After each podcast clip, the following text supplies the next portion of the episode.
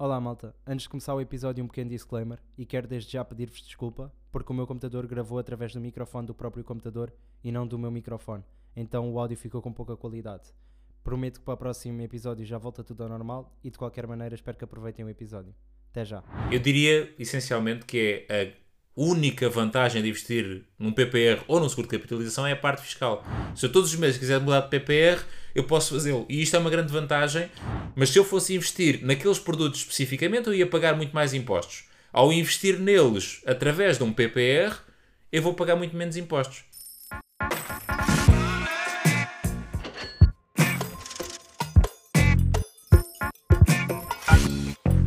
Olá pessoal, sejam muito bem-vindos ao segundo episódio da terceira temporada de Capital Talks. O meu nome é Sancho Sampaio E eu sou o Sérgio Rodrigues. E hoje vamos falar sobre PPRs e seguros de capitalização.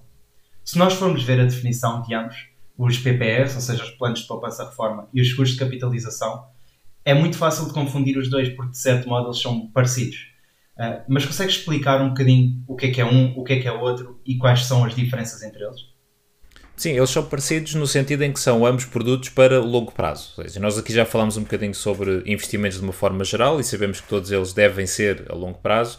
No entanto, estes produtos especificamente são mais direcionados para, ahm, para esses investidores porque têm aqui um conjunto de benefícios fiscais e vamos falar depois sobre eles que beneficiam o investimento a longo prazo. Ou seja, estes produtos não são obrigatoriamente para prazos maiores, mas têm muitos benefícios se assim o fizermos. Ahm, eles não são muito diferentes, ou seja, são dois produtos que têm, que, que têm uma série de, de políticas de investimento eh, que podemos escolher. Há produtos que são mais agressivos, há produtos que são mais conservadores, com mais ações, com mais capital seguro. Há centenas de opções diferentes, tanto de um lado como do outro. eh, e a grande diferença, essencialmente, está no- na parte fiscal, vamos falar a seguir em detalhe, mas também nas condições de levantamento. Por exemplo, o PPR é um produto muito mais hum, difícil de levantar, tem uma série de restrições ao levantamento que o seguro de capitalização, por norma, não tem. Nós podemos levantar um seguro de capitalização a qualquer altura, regra geral. Eh, É uma, é uma questão sempre de vermos a ficha de informação e perceber se realmente o podemos fazer ou não, mas normalmente podemos. No PPR há uma série de restrições para o seu levantamento e também há uma série de situações em que podemos levantá-lo com o benefício fiscal na mesma, mesmo não cumprindo o longo prazo. Ou seja, são eh, semelhantes na perspectiva em que são os dois produtos de investimento a longo prazo, são os dois produtos têm benefícios fiscais, ahm, são os dois produtos eh, semelhantes no sentido em que há diferentes perspectivas, diferentes políticas de inve- de investimento, ou diferentes carteiras de investimento. No entanto, há aqui algumas diferenças normalmente mais associadas à parte da, da subscrição e da mobilização do valor que lá estiver acumulado, sim. Ok. Então, começando aqui pela parte que, que referiste sobre os benefícios fiscais, ah, eu não sei se são diferentes entre eles, mas quais são e quais, como é que ah, eles existem. Ok, Vou formular, que eu falei um bocado nisto. ok, então, e agora passando para a parte dos benefícios fiscais que, estava, que referiste há pouco, quais são e se são diferentes entre um e outro? Sim, eles são, são diferentes, ou seja, hum, e o PPR até tem mais benefícios fiscais do que o seguro de capitalização. Por isso vamos começar pelo seguro de capitalização, que é mais simples. A vantagem em termos de benefício fiscal do seguro de capitalização é eh, a taxa de IRS que pagamos sobre o nosso ganho, sobre a mais-valia que vamos ter no final. Porque nós sabemos que, pá, na esmagadora maioria dos casos, nós vamos pagar 28% de, de IRS sobre os nossos dividendos ou sobre a mais-valia que temos. No caso do seguro de capitalização, estes 28% só são aplicados se nós deixarmos o dinheiro eh, lá até 5 anos. A partir do momento em que passa eh, os 5 anos, ou seja, 5 anos e um dia, estes 28 passam a ser 22,4 e se deixarmos 8 anos e um dia passam a ser 11,2. Ou seja, 28, 22, 11. E é por isso que muitas vezes, quando se está a olhar para os seguros de capitalização e temos lá no prazo que diz 8 anos e um dia, e muitas vezes olha- olhamos para aquilo e achamos estranho, porque 8 anos e um dia não é um prazo normalmente muito usado, não é? Até um bocadinho estranho, porque eu um dia, precisamente por isto, porque se eu tiver o dinheiro no seguro de capitalização 8 anos, eu vou pagar 22,4% de IRS, se eu tiver 8 anos e um dia, vou pagar 11,2%, vou pagar metade. E é por isso que os seguros de capitalização são feitos, esmagadora maioria, com 8 anos e um dia de prazo. Depois pode continuar, atenção, pode haver prazos maiores, mas é recomendado deixar pelo menos os 8 anos e um dia para garantir temos aqui uma taxa de 11% e não de 28%, que é a taxa normal, ok? O que faz uma grande diferença. e depois há produtos que realmente acabam aos 8 anos e um dia e devolvem o dinheiro todo com todos os as mais-valias ao investidor e há produtos que continuam daí para a frente e nós depois vendemos quando quisermos, sabendo que daí para a frente a taxa de, de imposto vai ser sempre os 11, ok? Isto é a vantagem, o benefício fiscal que o seguro de capitalização tem. E obviamente que isto depois depende, porque se eu tiver um seguro de capitalização mais, um, mais conservador, mais prudente, com uma grande, uma grande uh, percentagem de capital seguro lá, obviamente a minha mais-valia vai ser pequena. Se eu tiver um seguro de capitalização mais uh, agressivo, com uma maior componente em ações, por exemplo, a minha mais-valia tendencialmente vai ser maior, ok? Mas no final vamos sempre pagar menos impostos sobre essa mais-valia que tivermos. O PPR tem também uma vantagem exatamente igual a esta, os mesmos prazos, há uma diferença é na, na taxa de IRS. Porque eu, um, uh, o que estava a dizer há, há, pouco, ou seja, eu no PPR, uh, eh, desculpa, no seguro de capitalização tenho que deixar passar os 5 anos para haver uma redução, um, aqui é menor, ou seja, eu no PPR tenho logo à cabeça uma taxa de retenção de 21,5%. Um, ok? Os, dos 28 base, aqui passa logo a ser 21,5%, eu passo os 5 anos, baixa para 17,2% e passo os 8 anos e baixa para 8.6. Ok? Mais uma vez, lá está, quanto mais tempo eu deixar o meu PPR feito, uh, mais baixa vai ser a minha taxa de, de IRS que vou pagar sempre sobre as mais-valias. Isso mantém-se, ok? Por isso, é, é, exatamente a mesma lógica que há no seguro de capitalização, há uma diferença nas taxas e são taxas ainda mais simpáticas do que no seguro de capitalização. A diferença do PPR é que também tem um benefício que se chama benefício à entrada. Isto nós falamos é o benefício à saída, não é? no momento do resgate, no momento final, há uma taxa de imposto mais baixa. O PPR tem também o benefício à entrada, que é no momento do resgate, no momento, desculpa, no momento da subscrição ou no momento dos reforços. Uh, e como é que este benefício funciona? É permitido fazer, e primeiro vou dizer uh, tecnicamente os nomes complexos e depois como é que isto funciona na verdade é permitida uma dedução à coleta de 20%, uh, eh, dedução à coleta em 7 de IRS de 20% dos reforços colocados num PPR ao longo do ano. O que é que isto quer dizer? E depois há limites por idade, e já lá vamos a seguir.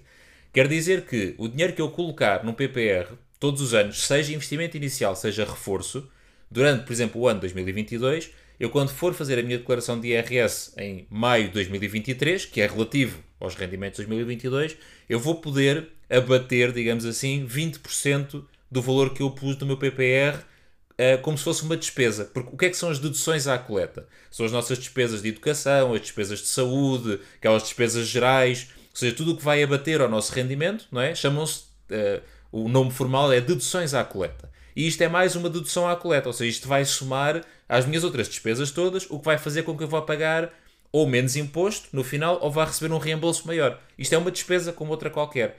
E então são consideradas são considerados 20% de todo o valor que eu lá colocar no PPR com limites por idade. Até aos 35 anos há um limite de 400 euros, 35 a 50 anos 350 euros, a partir dos 50 anos 300 euros. Ora, voltando um bocadinho atrás, então, se eu só eh, eu considero-me 20% dos reforços até um máximo de 400 euros, por exemplo, o que quer dizer é que eu devo ao longo do ano reforçar 2 mil euros no meu PPR para maximizar este meu benefício fiscal. Porque 20% de 2 mil são exatamente os 400 que é o máximo. Nada me proíbe de colocar 10 mil euros ou 50 mil euros no PPR. O meu benefício fiscal será 400 na mesma.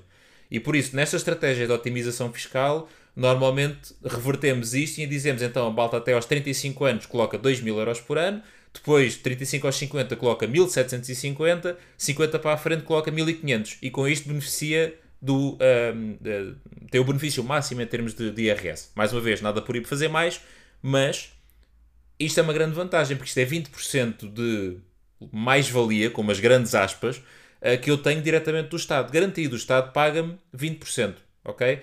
Por isso, se o produto em si for interessante uh, e eu continuar a reforçar mais, posso fazê-lo. O que eu não posso esquecer é que, sobre o que eu reforçar, além dos 2 mil euros, por exemplo, estes 20% já não existem. Já é só a remuneração do produto propriamente dita, ok?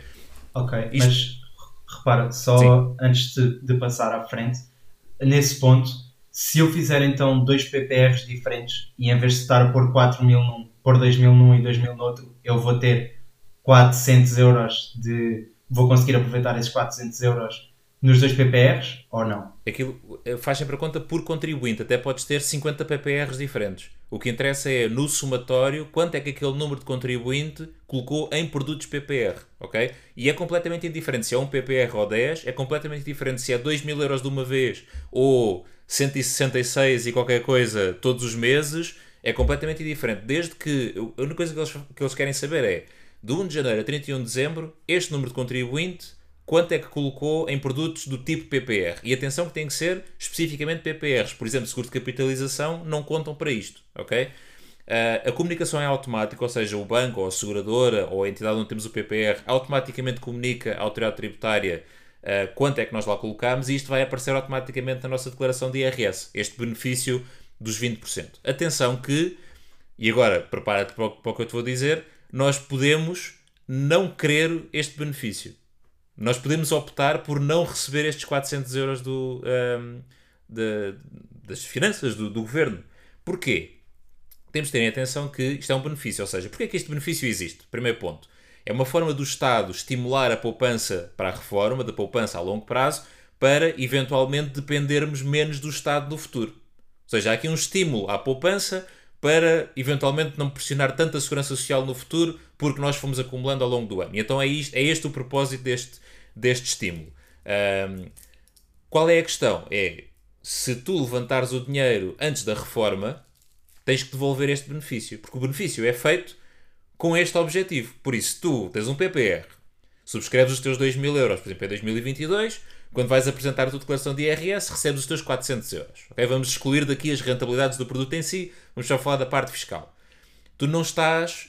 O, uh, o benefício não foi usado para o que devia. Ou seja, eles pagam o benefício na perspectiva de tu não mexeres naquele dinheiro, continuares a reforçar aquilo para daqui a 30 ou 40 anos o utilizares e não colocares tanta pressão na segurança social. E então o que é que acontece?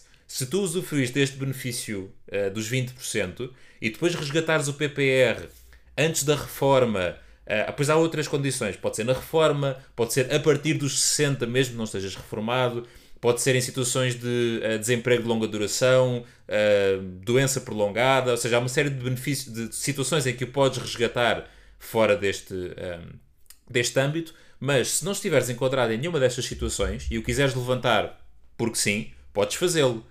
O que é que o Estado pede? Que devolvas o benefício fiscal que recebeste com uma majoração de 10% por cada ano que passou desde que o recebeste. Ok? Por isso, se tiveres recebido 400 euros há 5 anos do teu benefício fiscal e fores devolver agora, é 400 euros mais 200, que são 50%, que tens que devolver. Ok? Por isso, é que muitas pessoas hum, optam por não receber este benefício fiscal, porque obviamente se não os receberes não tens que devolver, como é óbvio, não é? E então ficam só com aquela outra parte que é os benefícios à saída. Por isso beneficiam de, de uma tributação IRS mais simpática, porque vão pagar 8% ao fim de 8 anos e não 28%, mas optam por não receber estes 20% anuais, porque senão depois vão ter que os devolver todos no final. Ok? Por isso, para quem faz PPRs, e há muita gente que até tem dois PPRs. Um que realmente é para a reforma recebe os 20% sobre isso e, e, faz isto tudo de acordo com a, a, lei, digamos assim, e outro PPR que é apenas e só para usufruir daqueles 8% ao final de 8 anos e aí não tem o benefício fiscal anual para não ter que o devolver. Ok? Por isso, isto automaticamente aparece na nossa declaração de IRS, ele calcula estes 20%. E por isso temos de ter muito cuidado se não os quisermos receber, porque temos esta estratégia, então temos que ir lá à declaração e, e apagá-los. Pronto. Ok. E então, repara, falaste que o PPR tem benefícios à saída e tem benefícios uhum. à entrada. Então, o que é que me faria escolher um seguro de capitalização em vez de um PPR? Quando, em que situação é que pode ser mais vantajoso? O, depende muito do produto. Normalmente há mais seguros de capitalização do que PPRs, em termos de oferta, normalmente, ok? Porque o PPR, por ter aquelas, um, mais algumas limitações em termos de movimentação, acabam por afastar alguns investidores e, e, obviamente, se não há interessados no produto, ou há menos interessados no produto, há menos produtos disponíveis. Pronto. Um, e o seguro de capitalização, muitas vezes o que é que acontece? Os bancos, as financeiras, as entidades gestoras de, de fundos, etc., têm um fundo de investimento qualquer que depois um fundo de investimento que seria normalmente tributado a 28% se fosse vendido como fundo de investimento, mas eles vendem-no vestido, digamos assim, de seguro de capitalização. Uh, há também outro nome que aparece muitas vezes que é Unit Linked, um, que é exatamente a mesma coisa, é só o nome uh, em inglês para isto. E então, ao vestirem aquele fundo de investimento de seguro de capitalização, automaticamente é muito mais atrativo porque é uma tributação mais baixa. Está a ser discutido, por exemplo, uh, um, não sei como é que isso está, não sei se vai acontecer ou não, mas sei que já está a ser discutido no governo, que esta questão de quanto mais tempo mantiveres um investimento, mais vai ser o imposto, ser transversal a qualquer tipo de investimento e não específico aos PPRs e aos custos de capitalização, que neste momento são os únicos que beneficiam disso. E as criptomoedas continuam a ser um bocadinho ainda à parte de tudo isto. Mas está-se a discutir aplicar esta mesma lógica ao investimento em ações, ao investimento em fundos de investimento, em obrigações, ou outra coisa qualquer, no mesma perspectiva, que é quanto mais tempo mantiveres aquele investimento, mais baixa é a tributação. E aí, se calhar, por exemplo, os seguros de capitalização já deixam de fazer assim tanto sentido porque já é aplicado a tudo o resto mas neste momento é muito utilizado e muito benéfico para quem quer normalmente investir em fundos de investimento, mas quer fugir, com grandes aspas, porque é perfeitamente legal, obviamente, uh, fugir a uma tributação de 28%, porque a perspectiva já é de investimento a longo prazo, não planeiam movimentar aquilo ao fim de um ano ou dois, é mesmo para estar lá e, e, e investir e ir reforçando, e assim conseguem beneficiar de, de uma tributação mais baixa. Uh, o PPR tem aqui algumas questões da movimentação, tem as penalizações fiscais que também falámos, tem penalizações até da própria entidade gestora do, do PPR, que muitas vezes também são pesadas. Por isso, o PPR, eu diria que, não havendo um produto melhor que o outro, são coisas.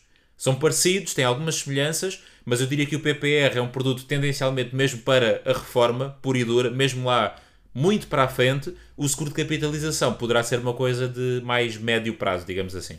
Ok. Ok, faz sentido. Então, se nós falarmos aqui um bocadinho dos PPRs, e acredito que essas penalizações fiscais uh, não têm nada a ver com o banco que, em que nós vamos fazer o PPR, não é? é universal. É transversal. Qualquer PPR, é isto é aplicado da mesma forma, sim. Ok. Então, o que é que nós podemos analisar num PPR para decidir qual é o que faz mais sentido? E aqui, se calhar, não temos tanta possibilidade, e diz-me se estiver errado, de trocar o BPR de um, de um banco para o outro porque podemos ser penalizados uhum. Por, não, por não ficar tanto tempo com o PPR no mesmo sítio e temos que pagar essa taxa de percentual que pode não ser se não chegarmos aos 8 anos, por exemplo. Certo. Bem, então, então vou, vou trocar a, resposta, vou começar pelo fim. Uh, o PPR tem uma grande vantagem, é que podemos transferi-lo entre bancos, entre seguradoras, entre entidades gestoras, zero custo, na esmagadora maioria dos casos, e zero impacto fiscal, porque isto não é considerado e atenção, não é eu chegar ao meu banco, resgatar o meu PPR, agarrar nesse dinheiro e subscrever outro. Isso vai pagar impostos, isso vai pagar uh, as, todas as taxas de, de, antecipação, vai pagar os benefícios fiscais. Isso é diferente. O que eu posso fazer é eu chegar, encontrar um PPR, eu já tenho um PPR qualquer na entidade A, vejo um PPR na entidade B que acho melhor e eu peço à entidade B para transferir. E eles entram em contato com a entidade A e transferem de um lado para o outro. Ok? E eu aí não tenho, porque eu não estou realmente a resgatar nada, é uma transferência pura e dura. Por isso aí não há impacto nenhum e eu posso fazer isso sempre que eu quiser. Se eu todos os meses quiser mudar de PPR, eu posso fazê-lo. E isto é uma grande vantagem porque nós, isto para levar à, segunda parte, que é como é que eu analiso, como é que eu escolho, o que é que faz mais sentido para mim, tem uma grande vantagem que é eu hoje tenho um perfil de investidor, tenho um estilo de vida, tenho este valor, tenho isto, e então com, com base nisso eu escolho um PPR daqui a 5 anos a minha vida é diferente, o meu perfil de investidor é diferente e, e aquele PPR já não faz assim tanto sentido e eu facilmente transfiro para um outro qualquer. Ok? E atenção, porque há aqui dois tipos essenciais de PPR.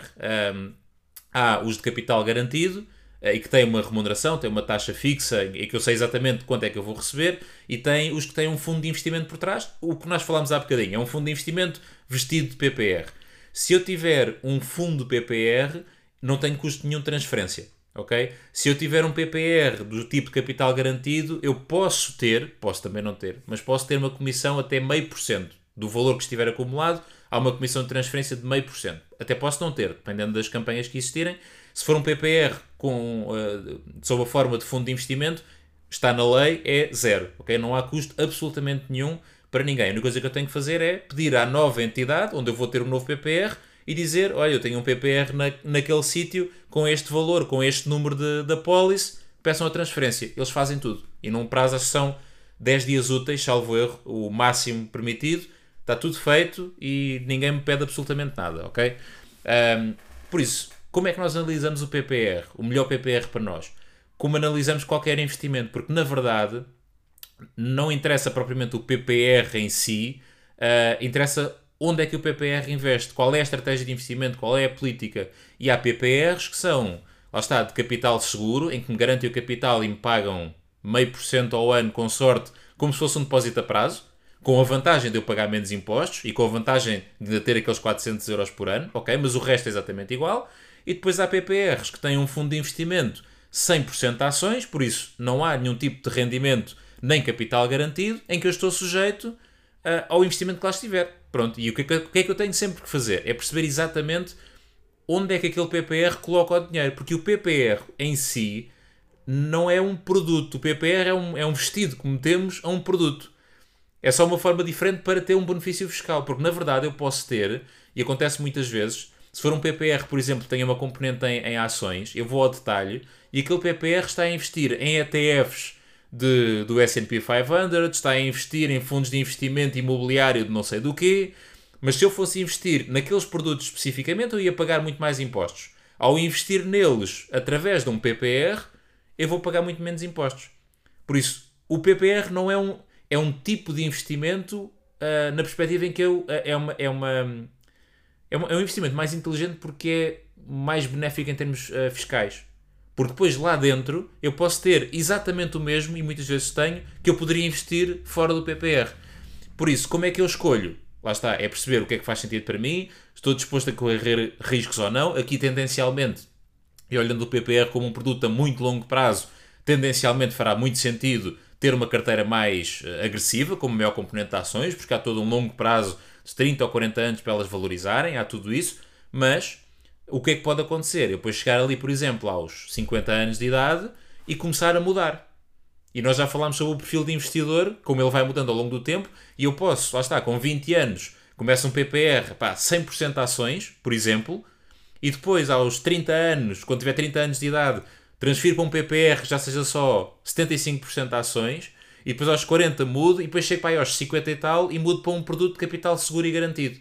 E então tive tive o melhor dos dois mundos, porque tive durante 30 e tal ou 40 anos o mercado acionista, com toda a sua volatilidade, mas com a rentabilidade que foi acumulando, e naquele momento em que eu já vou começar a, a, utilizar aquele dinheiro para a minha vida, então eu transfiro tudo aquilo para um produto de capital garantido e pronto, e dali já não mexe.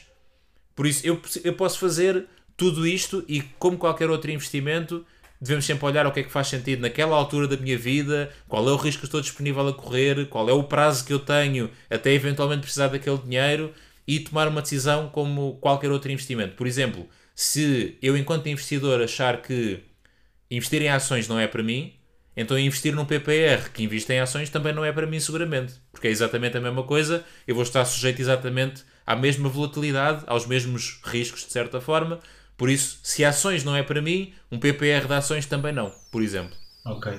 Então, agora vamos tentar aqui pôr isto em dois lados, porque surgiu-me uma dúvida que é: vamos imaginar um cenário em que eu tenho 500 euros e eu posso investir num PPR que investe em ações. E eu sei quais são aquelas ações que o PPR está a investir e eu posso criar exatamente o mesmo portfólio com esses 500 euros numa corretora. Uh, aqui a minha dúvida é, num PPR, imagina, eu ganho meio por cento ao ano. E no, no mercado de ações, provavelmente vai crescer mais do que esse meio por cento à partida. Acredito eu, historicamente, pelo menos é normal num ano crescer mais do que meio por cento ao ano. Uh, a minha dúvida é, então, porque é que eu vou investir no PPR se eu posso investir no, mes, no exatamente no mesmo portfólio que o PPR está a investir, mas o crescimento, nem que seja para cobrir a inflação, há de ser maior do que esses 0,5%. Sim, o, o PPR, uh, eh, ou o seguro de capitalização também, mas o PPR é mais, é mais fácil, é a mesma parte do benefício fiscal. Eu diria, essencialmente, que é a única vantagem de investir num PPR ou num seguro de capitalização é a parte fiscal. Porque, na verdade, mesmo que tenhas um PPR, por exemplo, como estavas a dizer, capital seguro que me paga meio por cento ao ano, eu tenho aqueles 20% a mais. Por isso, na verdade, eu estou a valorizar 20,5% ao ano. Isto não é bem assim, atenção, porque Lá está. Ah, e uma coisa muito importante. Eu só recebo os 20% sobre o capital que eu realmente coloquei naquele ano que estamos a falar. Ok? Por isso, se eu colocar 2 mil euros este ano, recebo 400 no próximo. Se eu no próximo ano não colocar nada, em 2024 também não vou receber nada. Ok? Aquilo é sempre sobre o valor que eu vou reforçando. Por isso, imagina, eu coloco 2 mil euros este ano e ele valoriza uh, ou, ou, rentabiliza aquilo a meio por cento, pelo o juro propriamente dito, mas além disso ainda tenho o reembolso em IRS. Que eu na verdade posso receber aqueles 400 e eu do meu dinheiro só, só tenho que colocar 1600 no próximo ano. Porque os 400 foi o próprio foi o governo que me deu, digamos assim. Isso é a grande vantagem, porque eu percebo, obviamente, se nós, se nós excluirmos esta parte, excluirmos a parte fiscal e mesmo depois os benefícios à saída também, não é? Se nós excluirmos a parte fiscal, não há vantagem nenhuma em investir num PPR ou num seguro de capitalização. A verdade é essa. Um, por isso, estes produtos, principalmente o PPR, por causa desta questão dos 20% ah, anuais, a grande vantagem que eles têm é mesmo na fiscalidade. Se eventualmente aquele, aquela discussão que se está a ter de normalizar isto nas taxas à saída, pelo menos, não é? no resgate, normalizar e todos os produtos de investimento beneficiam deste, deste tipo de lógica, então pá, eu diria que o interesse do seguro de capitalização especificamente desaparece. Se calhar até um produto acaba mesmo por desaparecer porque deixa de ter diferença. O PPR continua, continua, em princípio, a ter esta vantagem à entrada, mas se por algum motivo também desaparecer, então são produtos que têm tendência a desaparecer também. Neste momento, e, e, comparando, lá está, se eu, se, é que se eu tiver de igual para igual, se eu tiver um depósito a prazo que me pague meio por cento e tiver um PPR que me pague meio por cento, é muito mais vantajoso investir no PPR. Porque tenho uma taxa de juros mais, uma taxa de IRS mais baixa à saída, tenho os 20% anuais. Por isso, de igual para igual, a vantagem está neste tipo de produtos porque tem a parte fiscal. Porque se ela não existir, então não faz diferença absolutamente nenhuma. Agora, não é muito justo eu comparar um PPR capital seguro que me paga meio por cento com um ETF do S&P que sabemos que historicamente rende 10. Aí não é justo comparar, mas é perfeitamente legítimo eu fazer as duas contas e perceber, ok, se eu colocar mil euros de um lado, mil euros do outro, considerando a parte fiscal do lado do PPR, entrada e saída, quanto é que isto me vai dar daqui a 10 ou 20 anos? Provavelmente continuará a compensar muito mais investir no ETF qualquer do S&P 500. Provavelmente. Mas já está, não podemos olhar só ao momento, temos que perceber todas as, variáveis, todas as componentes e fazer as contas ao plano total. Uh, mas comparando de igual para igual, porque se eu agarro nesse ETF do S&P 500 e meto no vestido de PPR e já tenho a vantagem de subscrever via PPR. Pronto, é, é só a parte fiscal que faz aqui alguma, alguma diferença. Ok, então podemos finalizar assim a nossa primeira parte e passar para a nossa pergunta da comunidade. E esta chega-nos da Tânia, que pergunta se existe algum PPR público. Sim, isso é uma, é uma pergunta interessante, porque uh, quando se fala em PPRs, fala-se sempre nos bancos, nas seguradoras, nas entidades de gestoras de investimento e tudo isso, e na verdade a Segurança Social tem um género de um PPR, ok? Não tem nenhum destes benefícios fiscais que falámos aqui muito. Por isso, não é, não é um PPR, fique perfeitamente claro mas é uma coisa que se chama certificados de reforma. Uh, certificados de reforma, aquilo é uma coisa perfeitamente uh, voluntária, individual, ou seja, não é nada obrigatório, porque nós sabemos que nós, enquanto trabalhadores uh, e enquanto empresas, temos, temos de descontar para a Segurança Social, não é o caso, ok? Isto é uma coisa além disso, por isso, além dos descontos que eu faço para a Segurança Social, um, isto é, é, é, uma coisa voluntária que vai além desse ponto, que se chama certificados de reforma, mas que funciona mais ou menos do mesmo jeito. Ou seja, eu todos os meses digo quanto é que quero contribuir. Uh, e sou eu que escolho. Pode ser 2, 4 ou 6% do meu vencimento se eu tiver mais do que 50 anos. ok? Eu posso escolher. Se eu quiser 2% de uma vida inteira, posso fazê-lo e automaticamente a minha entidade empregadora vai canalizar mais 2% do meu ordenado.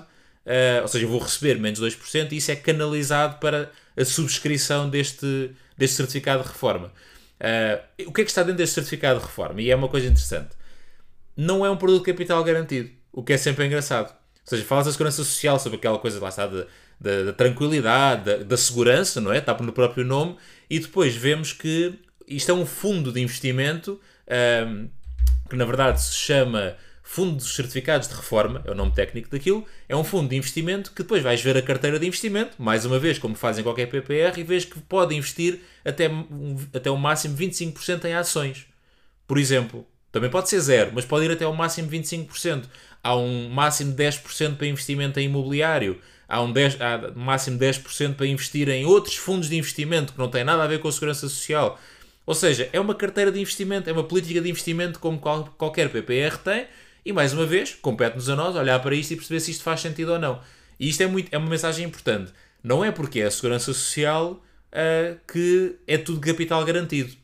Ok? E, e fica aqui um desafio uh, que é se a segurança social investe em ações e confia em ações e nós confiamos genericamente na segurança social, então porque é que nós ainda não estamos a investir em ações também? Ou seja, nós entregamos o dinheiro à segurança social e mesmo fora deste sistema, já isto é um pequeno à parte, a Segurança Social, o que se chama o Fundo de Estabilização uh, Financeira da Segurança Social, investe em ações. Aquilo é um fundo de investimento que tem ações que tem, por exemplo, ETFs do S&P 500 lá dentro. Ou seja, o dinheiro, o dinheiro dos nossos descontos para a Segurança Social é investido também em ações. E não deixa de ser curioso que nós entregamos para eles investirem em ações, mas nós, genericamente falando os portugueses, não investem em ações porque é demasiado arriscado. Mas se for a Segurança Social a fazê-lo, já, já está tudo bem. Pronto, já fechamos aqui o parênteses. Um, por isso, pronto, isto tem uma política de investimento associada e os meus contributos vão acumulando e vou comprando unidades de participação, tal e qual como num PPR ou num fundo de investimento, uh, qualquer forma. Porque a Segurança Social, hoje em dia, o que é que acontece? A Segurança Social paga uh, os subsídios de desemprego, as reformas, tudo isso, com as contribuições das pessoas que estão a trabalhar. Ou seja, eu sei que hoje os meus descontos para a Segurança Social são para estar a pagar um, os, os, benefícios, entre aspas, destas pessoas que já não estão a fazer descontos.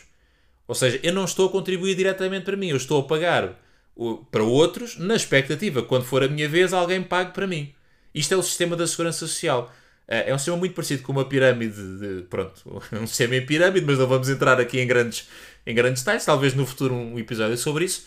Este sistema de, dos certificados de reforma é diferente, porque é o meu contributo para mim, aquilo é uma conta minha, ok? Os meus 2% mensais, compram um X número de unidades de participação naquele fundo que são meus. E eu no final eu vou receber o acumulado que eu tiver. Ok?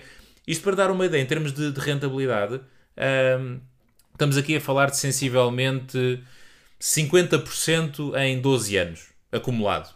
Ok? Por isso, isto com o juro composto pelo meio são à volta de uns 4 e tal por cento ao ano, o que não é mau, mas seguramente há muito melhor fora. Pronto. E, e, perdendo os benefícios fiscais dos PPRs normais, então eu diria que não faz sentido absolutamente nenhum.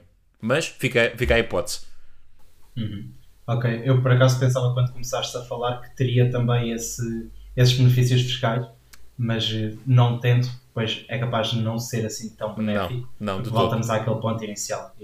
Ok, então finalizando assim, passando para a nossa notícia da semana.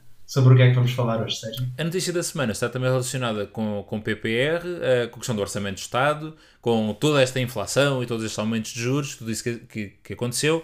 E então, uh, recentemente, em, em, outubro deste ano, de 2022, saiu a Lei 19, uh, 19 2002, uh, que tem lá um artigo. Esta, esta Lei 19 2002 2022, desculpa, é uma lei que tem uma série de benefícios que o Estado implementou para ajudar as pessoas nesta altura de inflação alta, de subida de taxas de juros, etc. E há lá especificamente o artigo 6 que é sobre os PPRs.